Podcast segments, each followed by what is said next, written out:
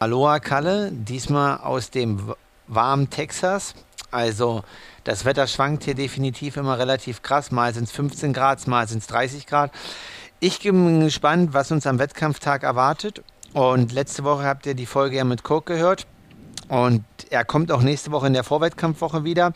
Aber da wir euch immer anderen Inhalt liefern wollen, habe ich heute mal die Chance genutzt, ähm, ja, um meinem Host oder Gastvater beziehungsweise ähm, Pro Accommodation, wie man das auch immer nennen mag, mal zu interviewen. Er hatte relativ viele verschiedene Profiathleten aus dem europäischen Raum hier. Und ähm, deswegen, für alle, die jetzt keine Lust haben, die können gerne äh, abschalten. Es wird äh, leider in Englisch, beziehungsweise heißt leider, also wir werden den Podcast in Englisch aufnehmen. Und ähm, ist ganz interessant vielleicht, ja, wie man dazu kommt, warum man das macht und so weiter. In dem Sinne, ich freue mich und äh, sag erstmal Welcome to the podcast, Raul, and thanks for your time. Hey Marcus, how are you, man? Yeah, actually, I'm quite fine, and um, it's a pleasure to talk to you, and especially as our listeners, like amateurs like you are, and triathlon, and they put a lot of work into it and doing that stuff. Um, you're one of the guys hosting a lot of pro athletes, like for Kona preparation, for Ironman Texas preparation. You still do that, and you still did that in the past.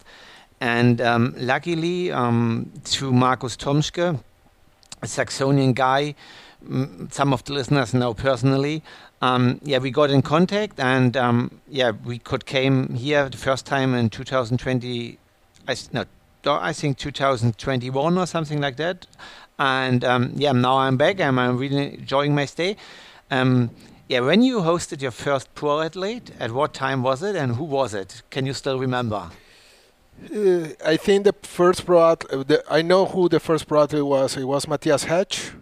Uh, he came to do Ironman Texas and it was in 2011. Okay, and um, how does this work? Like in 2011, um, that you um, yeah asked for a pro athlete, or how did you get in contact with them? How does it actually work in the US? Um, uh, with the um, with Ironman Texas opening here in the Woodlands, uh, the the person that was in charge of the organization at that moment contacted me or, or put a, a, request to um, um, for somebody to host an, an athlete. Uh, they sent me the information about the athlete that in that case was Matthias, and um, we, just accepted. We didn't know what to expect at, at all at that point on, on what will be to host an athlete. So I got some information about what it was, uh, and you know we host him. He stayed with us uh, for Ironman Texas that time, and then he came on 2012 also for Ironman Texas to do Ironman Texas. So yeah, that's pretty cool. And um, yeah, you as a family are quite open-minded, and uh, it seems like Matthias did something good at that time. And um, you had several pro athletes um, from Germany and like also from Britain. I would say that's like the most like Matthias Hecht is from Switzerland. But like you are maybe known in the pro circuit in Europe now, and um, I know that like you have to be really fast at an athlete applying to stay at yours for a race because um, yeah your contact and your address is all around. No i'm just joking. Um, but yeah how many pro athletes do you all in all stayed here? How different how many different persons? Do you count that or you don't know?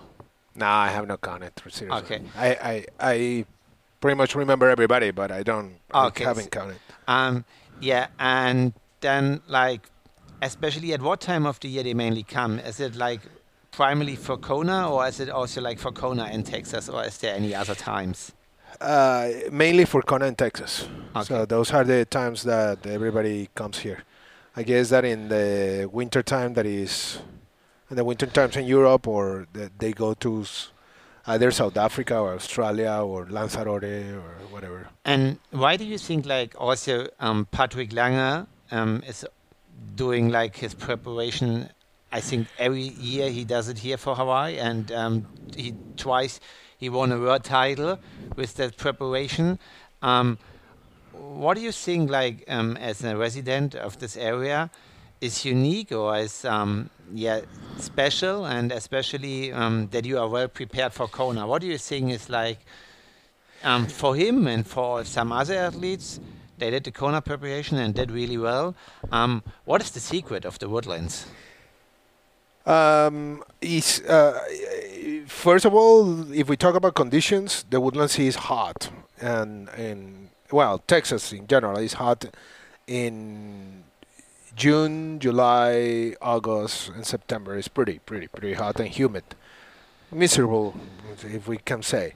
Uh, we get used to it, um, but I guess that uh, if you want to prepare for Kona, uh, the Woodlands is ideal in my own experience, I feel like the heat in the woodlands in Texas is worse than what Kona was.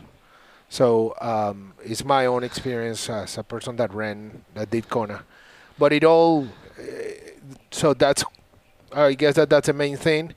The other thing is, um, even if the woodlands is one of the most cycling friendly triathlete friendly areas probably in in Texas other than the Austin area and all that. I don't know if I honestly don't know any other area in, in Texas that is that intense or uh, but um, we are pretty low profile at the same time. So there's no there's not going to be uh, uh, athletes paparazzi or anything like that. Everybody's pretty much into their their stuff here, and yeah, there's maybe a couple of guys there that want a picture with with you guys, but it's not gonna be like you guys gonna get bothered by that. But that we have a lot of pools. Um, uh, that that's always a problem for somebody to to that is training for an Ironman or something like that. So we have a good pool infrastructure. We have coaches that are willing to let the pro athletes to come and swim with them. Uh, so th- that's pretty good, and you know, there's a good running area.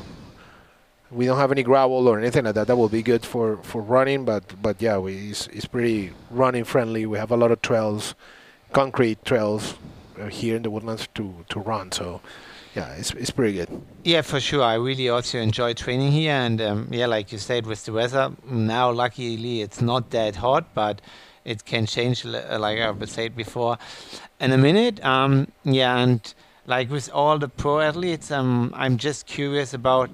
You have a lot of British guys, like you're also coached by uh, Will Clarke.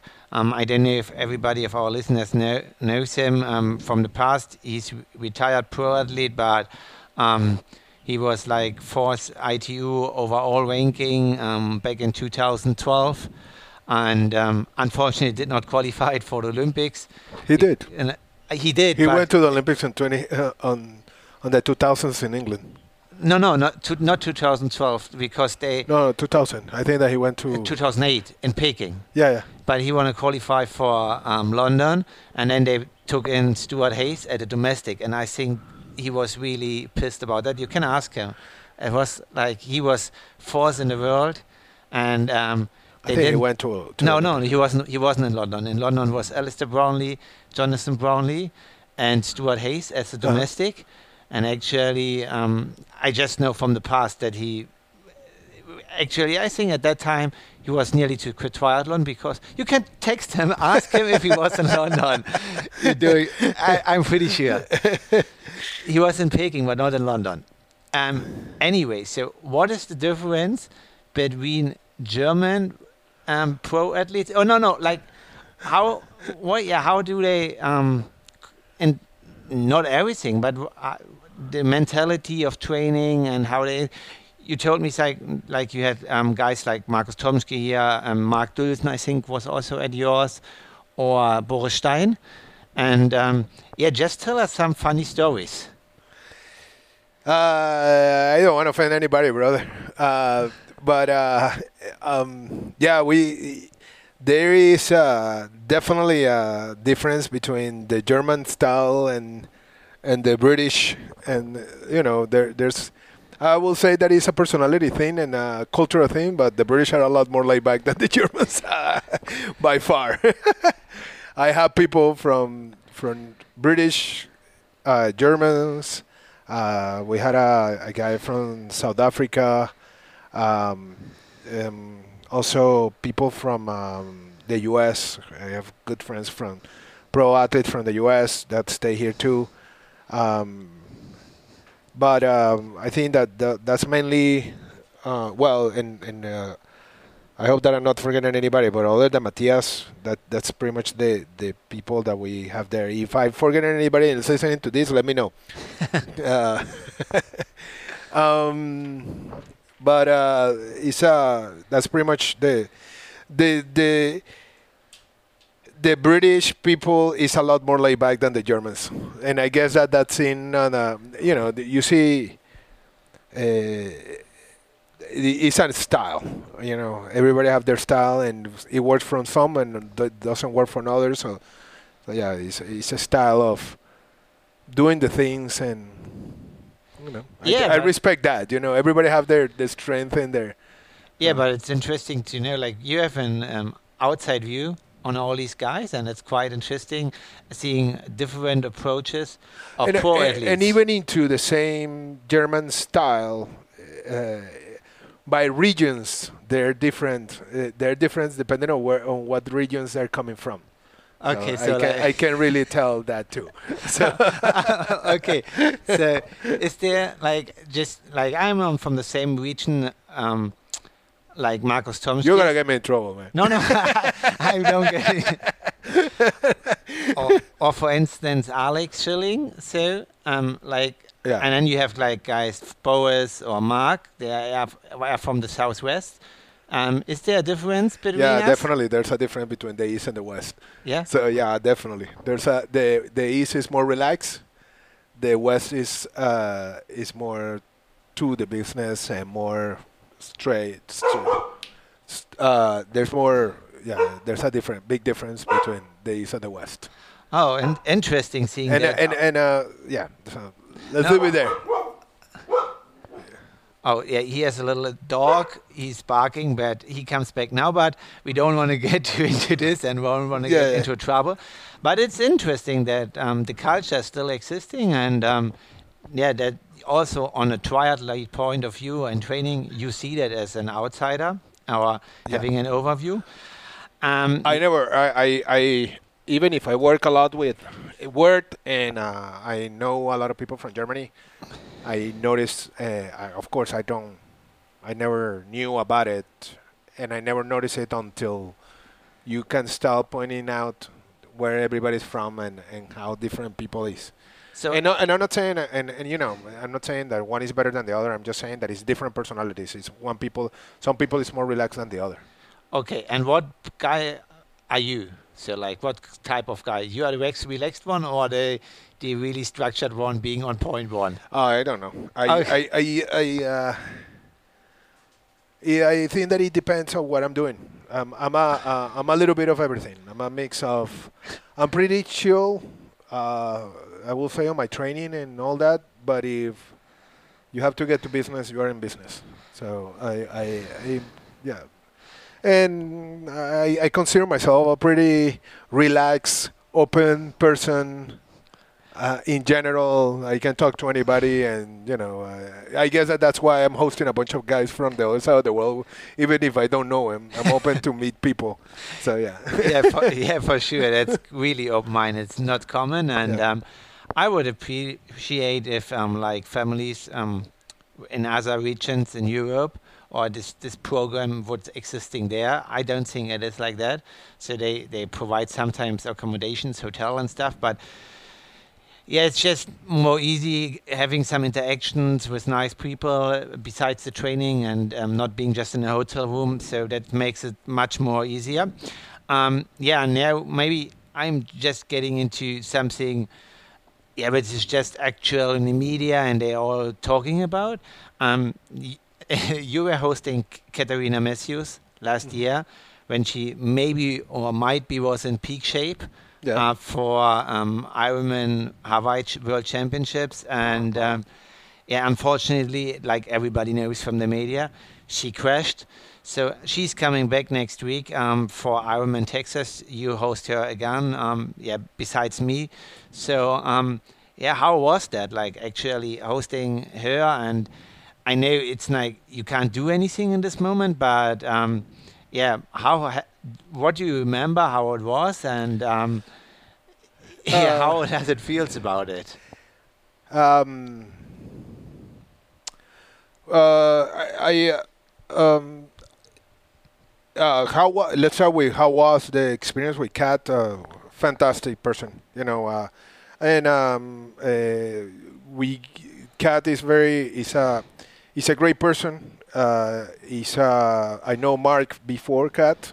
I, I met Mark before Kat because he's friend, good friend of Will and he came to for his arm his for his Kona preparation. It's just to let he 2000 was not just just one um, John Hint. Uh, it's just her husband or her boyfriend. I don't know. Uh, Yeah. uh, husband. Husband, yeah, sorry. yeah. Um, and um, so Mark wrote me, asked me if Kat was gonna come over, uh, if it was okay that the Kat came over, and of course, she wasn't.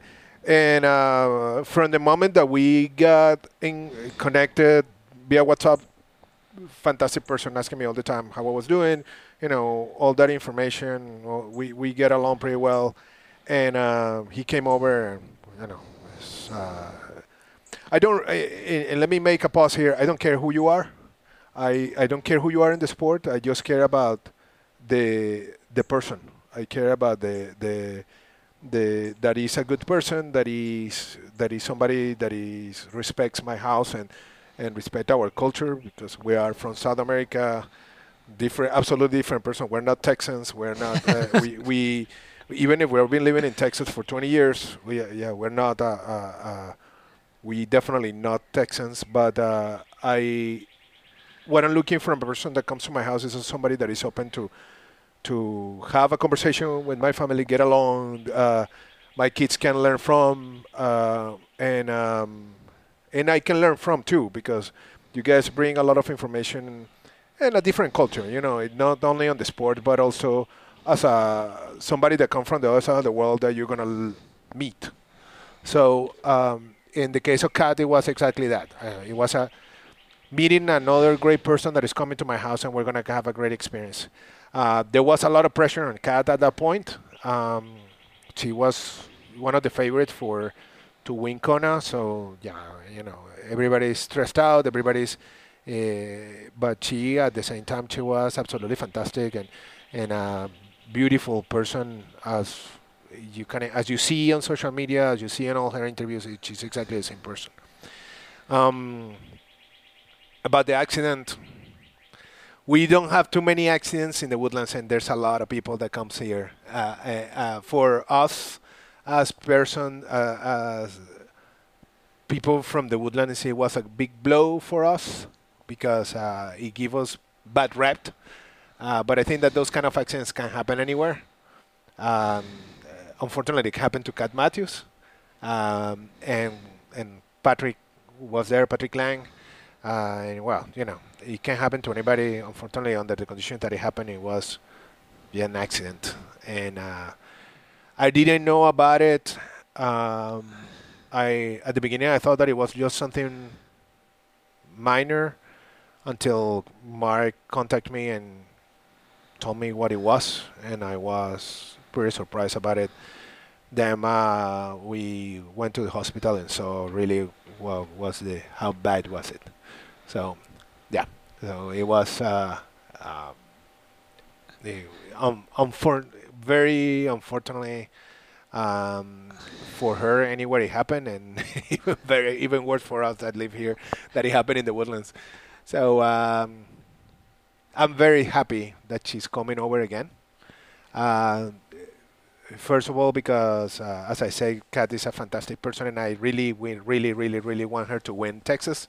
I will be very happy if she's if she wins uh, Texas. No pressure, Kat, but just but it will be great. Uh, and on the other hand, she is such a nice person that it will be great to see her uh, and um, and see how how she's doing, and you know, Yeah, Yeah. um, even if we have been staying on touch all this time. So yeah. yeah, like it can happen everywhere, like you told me. And I've just one short question, like because in social media and to all his rehab session. I was just um, sawing a post of a post of her like doing intervals three times five minute Ironman pace one, and uh, taking confidence out of that. That's quite strong mentally. Um, your wife Liliana told me that they came back out of the hospital for staying here one or two nights. Yes. Um, I don't know that exactly, but was she already like being positive again after that, or was there like something, oh, shitty, um, I can't go to Kona, or was it already looking forward to the next step and what's uh, what's ahead? I, uh, I, uh, I, I'm just gonna give you what I think, and I don't think this is, and, and I'm gonna be sure that everybody understand that is doesn't mean that it's right. I think that uh, when you're doing a race of that level of that importance, and it happens to anybody that is doing any race, you are in a certain level of stress and a certain level of expectations. When you get that, when you don't have to do that for whatever reason it is, you get that weight lift out of your shoulders, and you become you're a very more relaxed person. I don't think Kat at that point was aware of what meant to not going to Kona like not racing because she went to Kona. Uh, but uh, I think that after that, it hurt. It really, it was a big, it hurt her a lot to, to not going, you know, to not do the race. She was very sad about it. But you never, you know, she was when she the days that she stayed here with us after the accident. She was exactly, uh, you know, she was a little bit more relaxed on one side.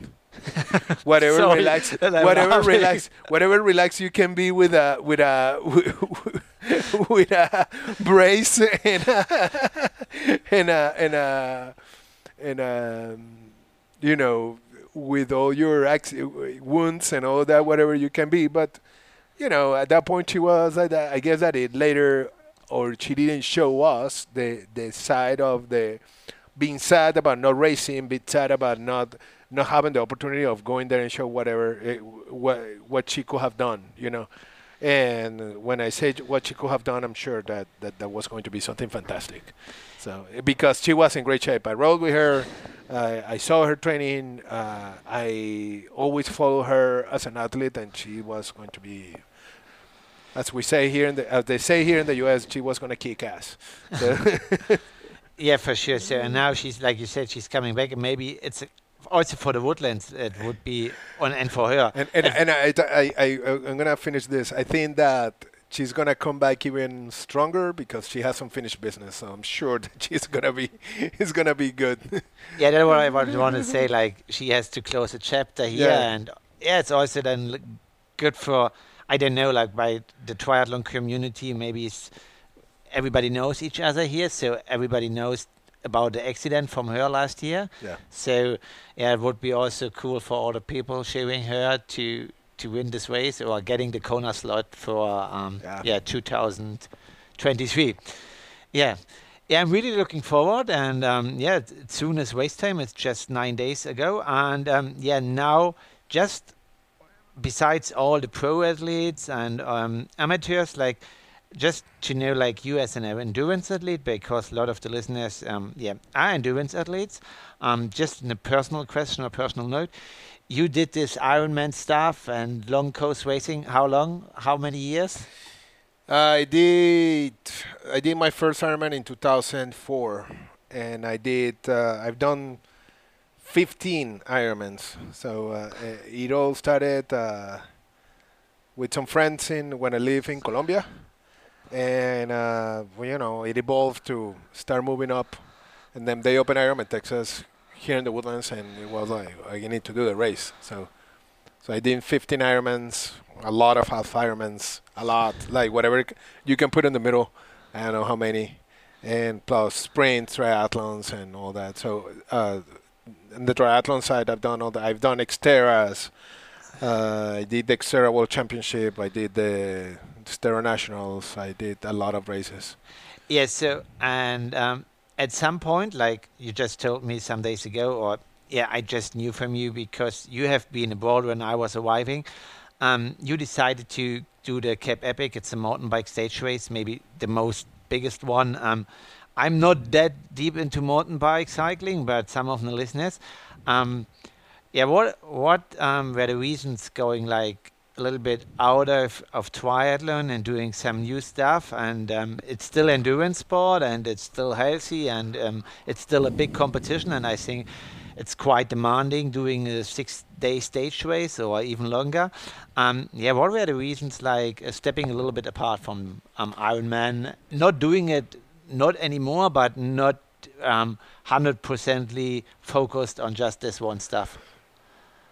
Um, I I feel uh, uh, you know uh, everything has a time, okay? And I started doing triathlons when I was this was a long time ago when I and we I was putting you are you, you are in a 24 hour mode triathlon you know you're thinking all the time about triathlon you're thinking about your season when you're when it's not triathlon season, you're th- you're on off season thinking about the next season. So it's like you're always you are in a triathlon mode, and everything really changed uh, when I did Kona in 2017. I promised myself that I was gonna no what wasn't going to do any more tries at that point for a while. So I I I. Uh, but then you get into this hole of what am I to do with your life, with my life after being swimming every day, uh, three, four times a week, running every day, biking every day.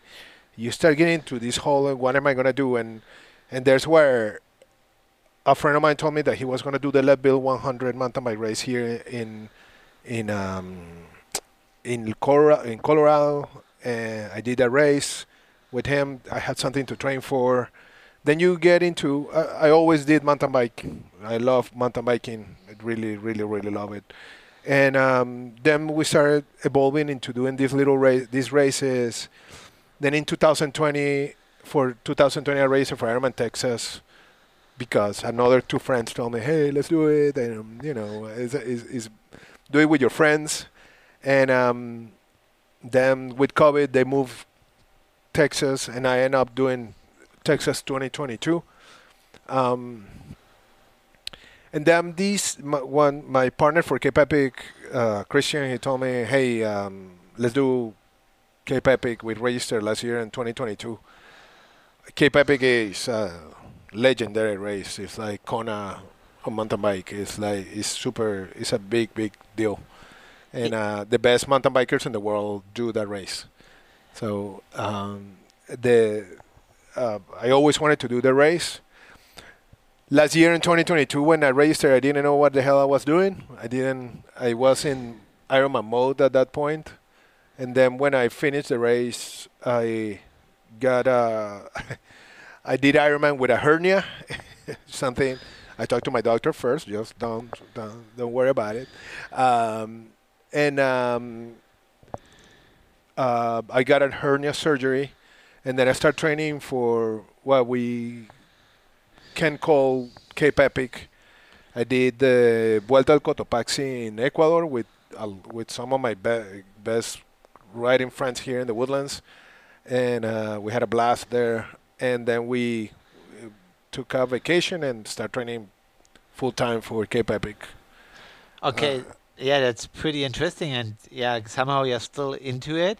Um, and just going back a little bit, why did you um, decided like after Kona 2017? You told mm-hmm. uh, us on the podcast, um, you don't want to do any tries anymore. Um, yeah, and that's like everybody is talking about this um, stuff moving Kona to Nice, and um, yeah, there's bad reputation going on these days.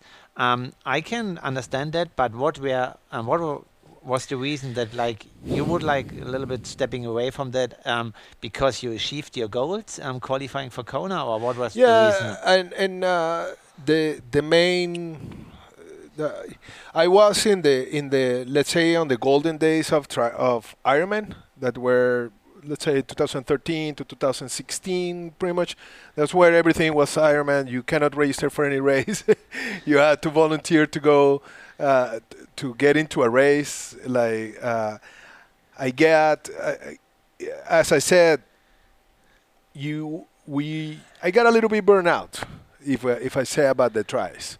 So uh, um, we have uh, I, I got a little bit of too much triathlon uh, for a little bit. I was too much into it, so I needed a break. Uh, I went. I had many coaches. Uh, nah, not that many, like three or four. But you know, they, they all help on the right moment. On their, on the, they did the right. They moved me up, all all of them.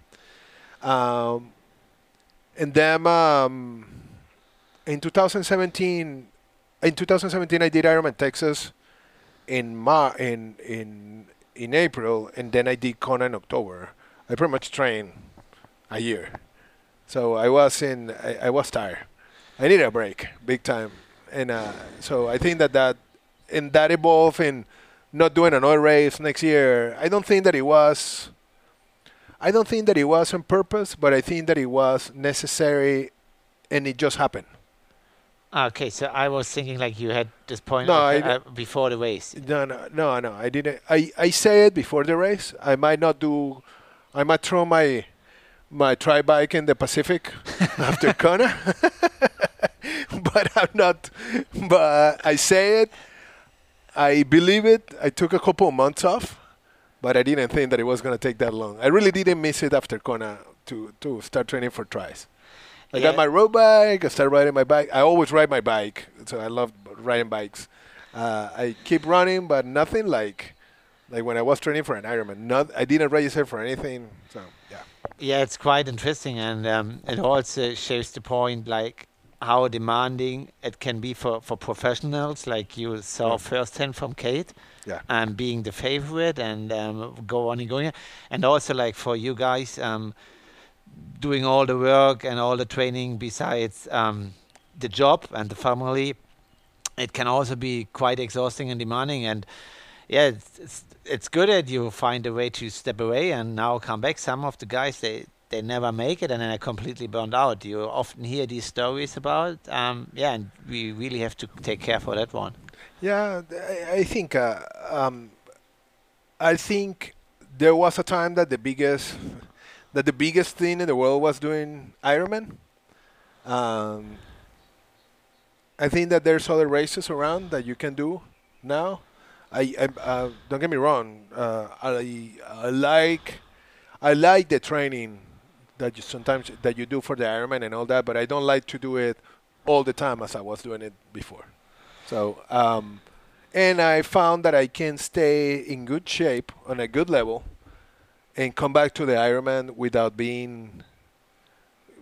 I don't need to be competitive, uh, like to the level that I was before. So I can be on a decent level and go and race an Ironman after six months of training and come back and do it. And so Yeah, that's in my, in my point of view, also, I and let me say this: um, I I also feel that the that, that after a while you learn how to do an Ironman. It's not it- that so you you don't need to you don't need to train as hard as you did on your first one. So and you know you know a couple of tricks here and there on the, on the training and on the racing to not die in the process. Okay, so like how after how many Ironmans? l- j- j- Just for me also, I think I have to calculate. I think I did five or six. Uh, after how many, you know all the tricks? Like after ten? No, I don't think so. I don't. I don't think I know all the tricks, but I think that I know uh, Some after after a while. I will say like shit. It took me a while, especially on the nutrition side. That I think that that was the hardest part. Also, in my in my during my time, we started doing Ironmans with heart rate monitor. With, there was no power meters. There was no computer. There was no smart computers. There was no smartwatch. There was nothing like that. And then you get into. I, I transition from. Let, let's talk. If we talk about the technology side, you transition from the from from heart rate monitors to power meter, and try to understand not only the technology, but understanding the technology where your heart rate should be, where your power should be, all that protocols and all that that that took a while to to transition from those two parts. Now, power is has been here for about ten years. I was I, I started on a period of time where there was no or power wasn't that common or it was way too expensive. And and also and, and also the other thing is that when I started doing Ironman, you don't, you, you know, uh, I didn't understand well the part of the nutrition of how many joules you have to take, how many grams of carb you have to take, uh, calories, all the stuff that I understand now a lot better, and I can and even use it for other sports. Is this this nutrition especially because now in every media you can find a lot of stuff about it and can read a lot of nutrition, but you have to find out your own for sure. But back in the days, like um, yeah, 15 Yeah. years prior, was there this information spread out that well, or was it really just for? Yeah, some people know that, and some just don't know. I don't think that before, and maybe I'm wrong. Uh, I don't think that before there was that much emphasis of nutrition and and and racing like it is now. Now it's almost like you can you put more emphasis on the nutrition side than on the training side because if you you might be the best you might be trained as much as you can but if you don't have a good nutrition plan for the race especially long distance you're going to blow up so Yeah. the guy that wins the race is not the guy that is in best shape is the one that fits better so yeah, for sure, for sure. That, yeah, nutrition um, is the main point. Like, especially like you said, an an Ironman. I think seventy point three you can cope, yeah but for the long distance you have to be on point for that one. Yeah, even for us age groupers, I know that you guys finish the races like in three and a half hours, but for age groupers that finish a race in five hours, six hours, you need to eat well. You know, otherwise you're gonna die on the second half of the half marathon. So that, that that's that. If you want to put the right power, if you want to have a good run, you need to eat well. Yeah, Yeah. for sure. Um, yeah, then thanks for your time, Raúl. Um, hopefully we can um, do a chat with you and Kat after a successful Ironman Texas for all of us. Um, yeah, thanks for your time and um, thanks for hosting us. Hopefully, we do it with a good beer. that would be my first one. I do, maybe we have to do that. Okay, thanks. Appreciate, man. All right, man. Bye.